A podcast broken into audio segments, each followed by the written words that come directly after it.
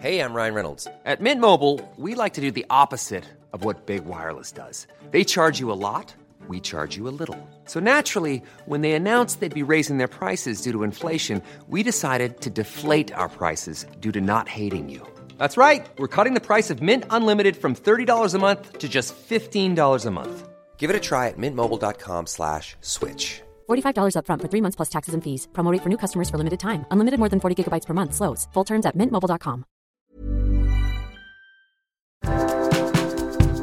Bonjour, c'est Jean Berthelot de Lagleté pour Podcasting. Nous inaugurons aujourd'hui un format court que vous retrouverez ponctuellement, que nous avons appelé droit de suite. Il s'agit de revenir sur un épisode plus ou moins récent et de vous donner des nouvelles de ses protagonistes. Le 5 février dernier, nous laissions la parole à Bastien Munch pour évoquer son reportage sur France Bleu consacré au boulanger malien de Blaye, Silima Diagouraga, menacé d'expulsion dans son pays où il est en danger. Souvenez-vous.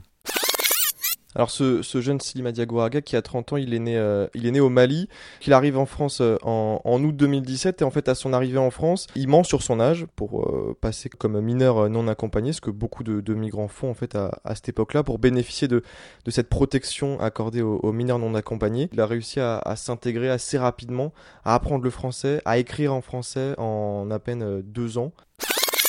Samedi 8 mai, à Saint-André de Cubzac, était organisé un rassemblement de soutien à Silima Diagouraga pour qui l'ordre d'expulsion du territoire est tombé, à l'appel notamment du collectif de lutte sociale Haute-Gironde, dont plusieurs membres font aussi partie du comité de soutien à Silima, Michael Boyon du collectif de lutte sociale. Pour euh, Silima, la situation reste compliquée. Il est actuellement donc euh, il vit caché dans la clandestinité pour euh, éviter que ne s'applique donc cette décision de reconduite à la frontière qui pèse toujours au-dessus de sa tête. Il y a eu deux éléments nouveaux entre temps. Donc la préfète avait accepté de recevoir le comité, mais pour adresser une fin de non-recevoir euh, à sa demande de régularisation. Et euh, depuis, euh, le comité a reçu une lettre de l'Elysée signalant qu'ils étaient au courant de l'affaire et qu'ils feraient en sorte qu'elle soit traitée dignement par la préfecture. Malheureusement, il apparaît que c'est une lettre type qui euh, n'engage pas forcément beaucoup euh, l'Elysée sur quoi que ce soit. Et puis par ailleurs, euh, donc Monsieur Édouard Leclerc, donc puisque Silima travaillait comme boulanger dans un Leclerc à Blaye, a récemment également révélé sur France Inter qu'il était au courant de l'affaire, qu'il la suivait, qu'il essayait en secret entre guillemets de, de négocier. Donc on a là deux petits motifs d'espoir qu'il y ait malgré tout des négociations qui se continuent et que la situation de Silima ne soit pas définitivement tranchée. Et en attendant, on continue à essayer effectivement de, de, le soutenir et de battre le rappel médiatique aussi souvent que possible.